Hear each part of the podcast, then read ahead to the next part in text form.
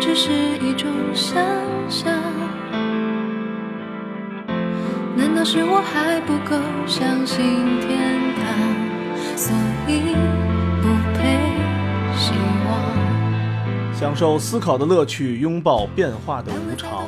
全球首个正三观的双人脱口秀聊天节目《社会大白话》，说白话不白话，赵先生度的明白，带您真的学会黑暗就变得更坚强，没有其他偏方。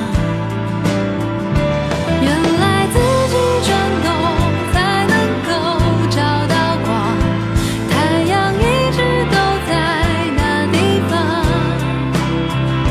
黑夜那么漫长，是为了更渴望迎接清晨第一道曙光。大家好，欢迎收听我们老师不讲的历史课之社会大白话。我是赵先生，对面呢是我们的杜大明白。大家好，嗯，听了上面两期老师没讲的历史课之后，可能大家对太平天国呀，还有对好多咱们国家的一些事儿，又有了一个更有意思的一个理解和认知了。对，但是我们还有一个，颐和而且园，还有义和团呢，嗯，也是一个愣愣头青的人，对比太平天国还惨，嗯，还能折腾。洋人选择联合清廷打击太平天国的原因是什么？义和团壮大的幕后推手又是谁？义和团的全民真的愚昧，真的迷信吗？欢迎收听《社会大白话》。这太平天国啊，上期咱说的，它是一个反封建，嗯虽然它不是反封建啊，但是可能说反封建大家好理解。嗯另外那个百度上啊还说呢是反侵略，嗯咱们看看它是不是真反侵略啊？当时啊就有人采访一个太平天国内部的人的话，因为大头子、二头子都是花县人，嗯暗中也有人在广东传教，他们原说广东省做东京，嗯广西省为西京，万一打败了也好投靠英吉利去。嗯所以其实呢，他们内部呀、也没有什么反侵略的思想在。但是为什么最后打起来的时候，西方选择了跟清朝一头，没跟太平天国一头？按说如果看信仰的话，其实太平天国离这个西方更近，都是信基督的嘛。这事儿实在干得太烂了。对，因为啊，清廷自打北京条约签完以后啊，清政府就不再是那种啊万国来朝高高在上的姿态了，也老实了，也知道了一些啊这基本的国际外交的玩法了，打明白了。说白了，太平天国呢，你想那洪秀全是什么水平啊？又是暴发户，所以呢还是老一套，就是四夷宾服，万国来朝。嗯听说圣母玛利亚有一个美丽的妹妹，问能不能嫁给天王？你说这还干这个呢，还搞联姻呢？那还不弄死你啊？但是那会儿的西方啊，其实已经政教分离了。嗯人家呢，第一要务啊，不管你信上帝，你爱信什么信什么。尤其这列强来了，就是冲着挣钱来的。所以呢，不是太平天国进行了反帝国主义列强的斗争，而是西方资本主义国家为了利益为前提，选择了能让他们利益最大化的清廷，更能挣钱的，所以就没有选择小叔子嘛。 本来不是要当小叔对，子不的要吗？不要小叔子了。那小叔子就算了。太平天国啊，尽管比同时期的洋务派啊，还有后来的维新派、嗯立宪派，包括革命派，都更热衷于基督教，嗯但是呢，说实话，太平天国没有为中国的资本主义化做任何事，对，反而是阻碍了中国的资本主义化。是您都计划经济了。但说实话啊，虽然咱们说太平天国不好吧，嗯清廷啊，也他妈不是什么好东西。有学者就统计出啊，其实，在镇压太平天国的期间啊，清廷官兵干的坏事儿，杀的人也不少，嗯，其中屠城那个南京就有他们干的呀。而且比太平天国呀干的坏事更多。我跟你说，就是两边都不是他们什么好东西，尤其从咱们人民的角度看啊，嗯这两边都是王八蛋。所以这曾国藩呀不是什么好东西。一来说曾国藩啊，就他妈叫曾文正公。嗯那电视里他那老尊称曾文正公，现在还有曾国藩家书卖的好着呢，啊， 《曾国藩传》给他们他家吹的他妈乌丢乌丢的。其实按他干那点事儿啊，咱们现在应该管他叫曾匪国藩。吹曾国藩的人啊，就是咱们之前说的那个伪保守的那波人，他吹的不是曾国藩，他吹的就是他自己的既得利益，他为了保住这个既得利益，所以整个太平天国呀、一个是没为中国的资本主义化做任何事。说完这个太平天国呀、后来又过了三十年，就出现另外一波人了，嗯就是义和团。以太平天国的西法啊看似是对立面，嗯，因为义和团啊是干洋妖，对是吧？嗯把这西方的所有东西全给毁了的那波人，烧教堂，他是极端的敌视基督教。嗯但是啊，和崇洋媚外的太平天国没有为中国的资本主义做任何贡献一样啊，义和团也没有为传统的儒家文化做任何贡献。就是一顿海折腾，太平天国的基督狂热和义和团的反基督狂热，文化上看似是相反的，嗯，制度的土壤却是一致的。所以我们看到两，就是载体不一样了，我们看到啊，两个文化相反的东西，其实它在制度上却是一样的。义和团啊，都反了什么呢？第一是反基督教，嗯第二呢是反科技，铁道啊、电线、轮船啊，它全给罢了，管这个洋务派啊叫二毛子，就跟咱们现在管在日企上班的中国人叫二鬼子一样，嗯，对，就是崇洋媚外的就叫二毛子。嗯而且呢还反制度，要杀光维新派，要光绪下台，这就是义和团干的事儿。嗯，当时那个刀枪不入是不是也是他们呀？对，就是他们，就是他们干的事儿啊啊！喊刀枪不入最欢的就是他们。啊，这个义和团一开始怎么出来的呢？这确实跟基督教有关。嗯一开始这个基督教到中国传教啊，他以为中国是一个未开化的地方嗯，他以为他没有本土教，啊，来了以后发现呢，中国的精英啊有一套完整的价值系统。嗯他本来是想先传精英的，嗯结果人家有一套完整的价值系统呢，这基督教啊又不像佛教似的，嗯能跟这个儒家完相结合对相结在一块儿。其实啊，当时佛教进入中国的时候，也有好多风波，也出现过好几次辟佛的问题，嗯，也不是说马上就融合了南朝四百八十四是吧？啊，就后来就融合了嘛，对吧？啊多少楼台烟雨中，这基督教没融进去啊，就从传知识精英方向啊，改到了传老百姓这个方向。嗯，一掉头，上层的玩不了，我们就玩下层的呗。嗯一开始的方法是什么呢？造孤儿院，然后造医院，搞福利嘛，嗯搞这种 NGO 啊，按按咱们现在话说。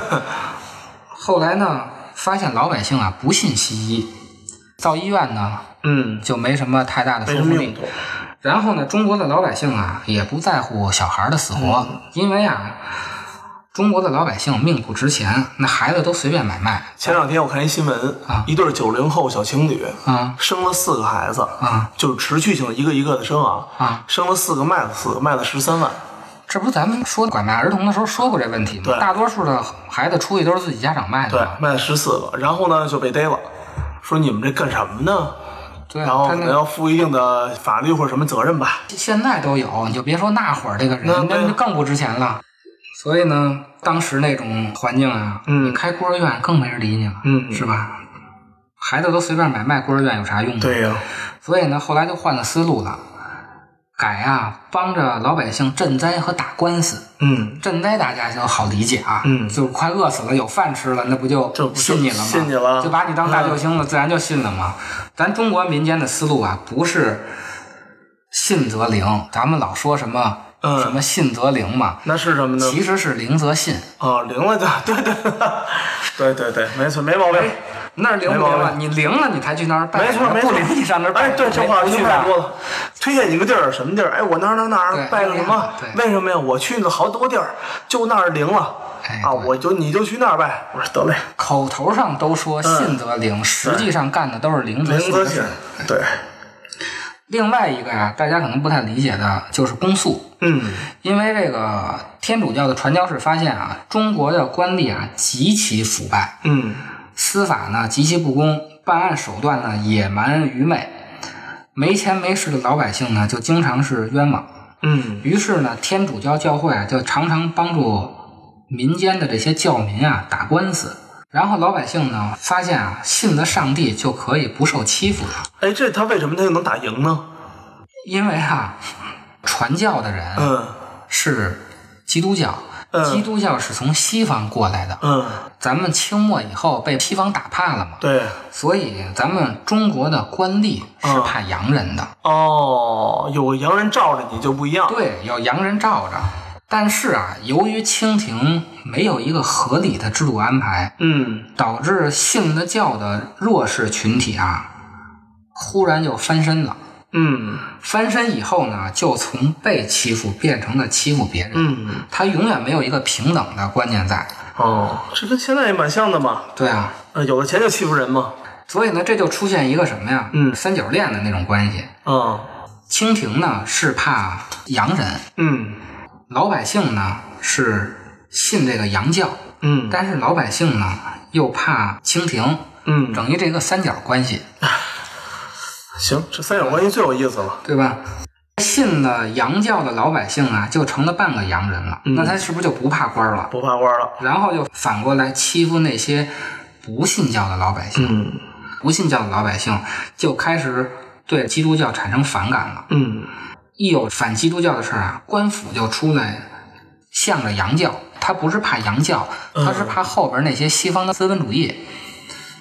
所以问题就出来了：如果整个司法系统还是腐败不公，那么得到教会帮助的人，对其他那些没有得到教会帮助的人，就拥有了司法特权。反正不是你骑在我脖子上拉屎，对就是我骑在你脖子上拉屎。如果光是信教的人和不信教的人这种民间的冲突啊，义和团不会发展成后来的规模。嗯教民和老百姓的冲突只是一个诱因，只是一个土壤嘛。但是它真正能成事儿啊，其实是慈禧闹的。慈禧是不想变法的，嗯她是想给光绪废了。嗯但是呢，西方列强啊，其实是想变法的。嗯变完法以后，他就能有更大的利益嘛。所以，西方列强就开始干预清廷的内政了。这慈禧呢，又不敢明着跟西方对着干，嗯，就成了一个外部雇佣兵了。哎，于是是不就是煽动民间的反洋教情绪，嗯，就是啊，把民间的民粹主义的东西翻又腾翻出起来了，又有现成的组织。这个啊，咱们也可以结合一下前两年的事，自己去琢磨琢磨一下到底什么事儿。再上是慈禧，再下义和团。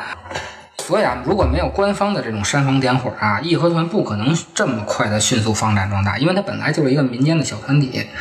百度上啊也说义和团是一个反帝国主义的运动，叫扶清灭洋，咱们历史上说的啊。嗯咱们看它灭没灭洋啊？据这历史记载啊，除了1900年5月18日廊坊车站义和团与联军作战中击毙了五名意大利兵，实际并无一条义和团歼敌的具体材料。嗯，等于义和团啊灭光洋咋呼了。 还是意大利人，咱们了解二战都知道，意大利人是他妈最菜的那一波 人。最不着调的，对跟着就是跟着来拿东西的。 最混的、最划水的那波对，我是来蹭拿东西的，怎么给我杀了四个人呢？非军人的洋教士啊，嗯义和团是杀了不少。啊按咱们现在就是法师，小兵没怎么杀，给法师杀了几个。嗯不同的神父对神父，不同的记载大约是杀了两百个教士，嗯，而死于义和团之手啊，百分之九十八以上都是中国人。嗯，这大概九十八占多少啊？两万三千人。嗯， 这他妈也没扶清啊！他妈杀自己人怎么叫扶清呢？杀了三十个老外，杀了两万多。主要是信基督教的中国人。嗯历史课啊，总结义和团的失败的教训呢，是迷信和愚昧，老刀枪不入嘛。，对，咱们看看到底愚不愚昧啊？义和团高潮时啊，进京团民据说达十数万至数十万，嗯挺多的哈这。非常多了，几十万人，那会儿北京可没多少人。对啊，但八国联军打进北京时，他们都一哄而散了，嘿，棒极了， 棒极了，撤退的真快。撤退的奇快啊，嗯，八国联军到还没京，到就撤了。说实话，八国联军进京没几个人。义和团的头领啊叫大师哥和大表姐，嗯，大表姐叫红灯照，就是女子啊，团对叫对，红灯灯。照，对对对，这个义和团的女团叫红灯照，嗯，溜得比谁都快，对就是当头没没毛的病时候最早溜的啊。嗯，他们迷信吗？他们真的信刀枪不入的话，那他们应该是最先死的，嗯对因为他们信刀枪不入，他们会冲得对最前的。肉盾可是这个大师哥和大师姐啊，是跑得最快的。可以，好就好。所以我们听众朋友，你得多学学义和团，你知道吗？ 别老跟着领导深杠，你知道吗？你可以喊刀枪不入，对但是真来的时候，冲来冲不要真冲得前咱头去得。跑，你知道吗？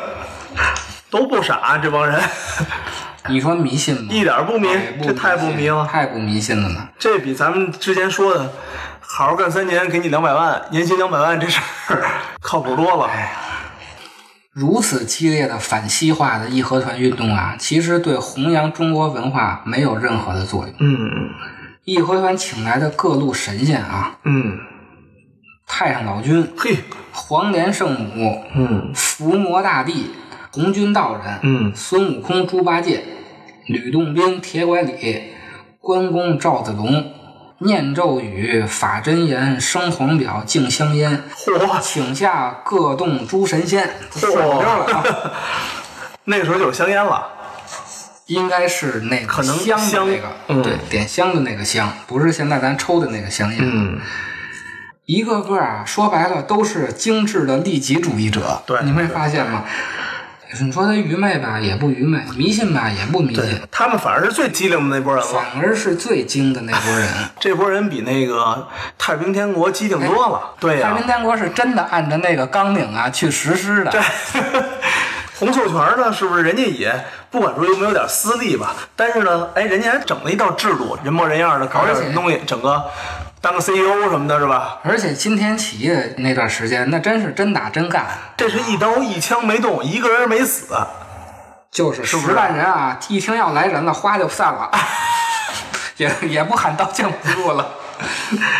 所以呢，这个最吊诡的就是啊，义和团啊反西化却不尊儒，嗯，后来的主张的新文化运动啊，和之前的太平天国呀、包括四九年以后的运动啊，我们却第一个打倒的就是孔孟。嗯，孔孟招牌大呀。对呀、所以你就发现啊，反西化的人不尊孔孟，嗯，西化和反传统的人，先把他们孔孟给打下去了。你就这孔子和孟子啊，其实是最大的倒霉蛋儿。嗯，还不如法家机灵，哎，是不是？嗯，这个太平天国和义和团啊，太平天国它其实是要实现一个中世纪的那种西化，就是政教合一的西化，而义和团呢，它实行的是那种怪力乱神的本土化。嗯，这么多神仙都抽下来抽香烟了。所以你看啊，文化上虽然一中一西啊，但是在反现代化的政治制度方面啊却是一模一样的。嗯我们也可以看出啊，当时新文化运动推导出的制度不行，是因为文化不行造成的，这个就不靠谱。这个其实是一种文化决定论。嗯，文化不行，说是人不行的，也是扯对淡，。然后最后就归到国民性不行，你这么归归来归去啊，就他妈归到人种不行了，对对吧？其实然后又是东亚病夫这一套又来 了。说白了，其实就是制度不行，只不过是他妈。咱们值得注意的是啊，在这个两者同样排斥西方现代文明的同时啊，两者对儒家的仁义道德其实都并不感冒，是 吧？这是，就是我看，就是你们仁义道德啊，根本不在我们的攻击范围之内。 就是我们哎，你们愿意愿意嚷嚷就嚷嚷，对我们这个政体啊、对政权啊、对什么东西都没有起不到作用对。其实再说回来，可能就是我们自己在宣扬的时候，宣扬这些仁义道德，可能老百姓啊也不太买单。哎，或者说，就算我们在宣传，我们要有懂得仁义礼智信啊等等这些东西，就还是嘴上说说，真到一落实起来啊，落实到看节儿上啊，大家其实也蛮不在乎，就都跑了，都跑了，颠了，跟英国队似的颠了，颠了您那该移民的移民了，是吧？哎该转对对对该什么把钱转到国外，转到国外了。 都不愚昧，都不对迷对信。对，这些人其实就是嘴上嚷嚷仁义道德最凶的呀，嗯，然后天天说什么那个谁谁谁没有素质的，哎对都是这帮人啊，对，对不对？简直就是义和团， 就是近代的义和团啊，太平天国啊，是把孔孟之道啊视为妖书，嗯一定要禁。嗯，然后义和团呢，则是恰恰以怪力乱神的妖言来排斥孔孟之道。嗯，你这么一看啊，现代文明以孔孟之道啊，在这两场灾难之中啊，与其说是敌人，倒不如说是难兄难弟。对，根本就没你们俩什么事儿。所以我们到后来啊，开始排斥西方现代文明的同时，嗯，就打倒孔家店了，同时又把天朝和神团两个团体给捧上天了。碰上天了。好，谢谢大家收听我们这几期老师没教的历史 课，希望大家喜欢我们这一套的小专题。科学怪科学如，嗯，好。小时候爹问我有什么理想，我说我要把你照片挂在那个城门楼上。爹听完笑笑，从口袋里摸出了一块糖，可是没拿糖的那只手就甩了我个耳光。他说：“嚯，红的太阳照的我们倍儿有面子，这面子保佑人们吃饱还能赚着票子。被乌云挡住了，太阳怎么能不发火呢？像谁家的爸爸不打谁们家的儿子。”后来我长大了，我高低还是变了，我不是黑人，我就不能有梦想嘛，让每个人隔三差五中个五百万，让中国足球队能去世界杯夺个冠，让报纸杂志。电视多说点实话，让人与人的交流不用再装着孙子，让爱说话的专家都赶紧把嘴闭上，让爱作死的我们都能继续好好活着。跃龙门。飞鹤冲天，这人间的道是报应的循环。金陵岂能忍一世平凡？飞上了青天，天下依然。阳关路窈窕向名山，九九归真八十一难。笑红尘，笑万里江山，笑罢了苍天，天下依然。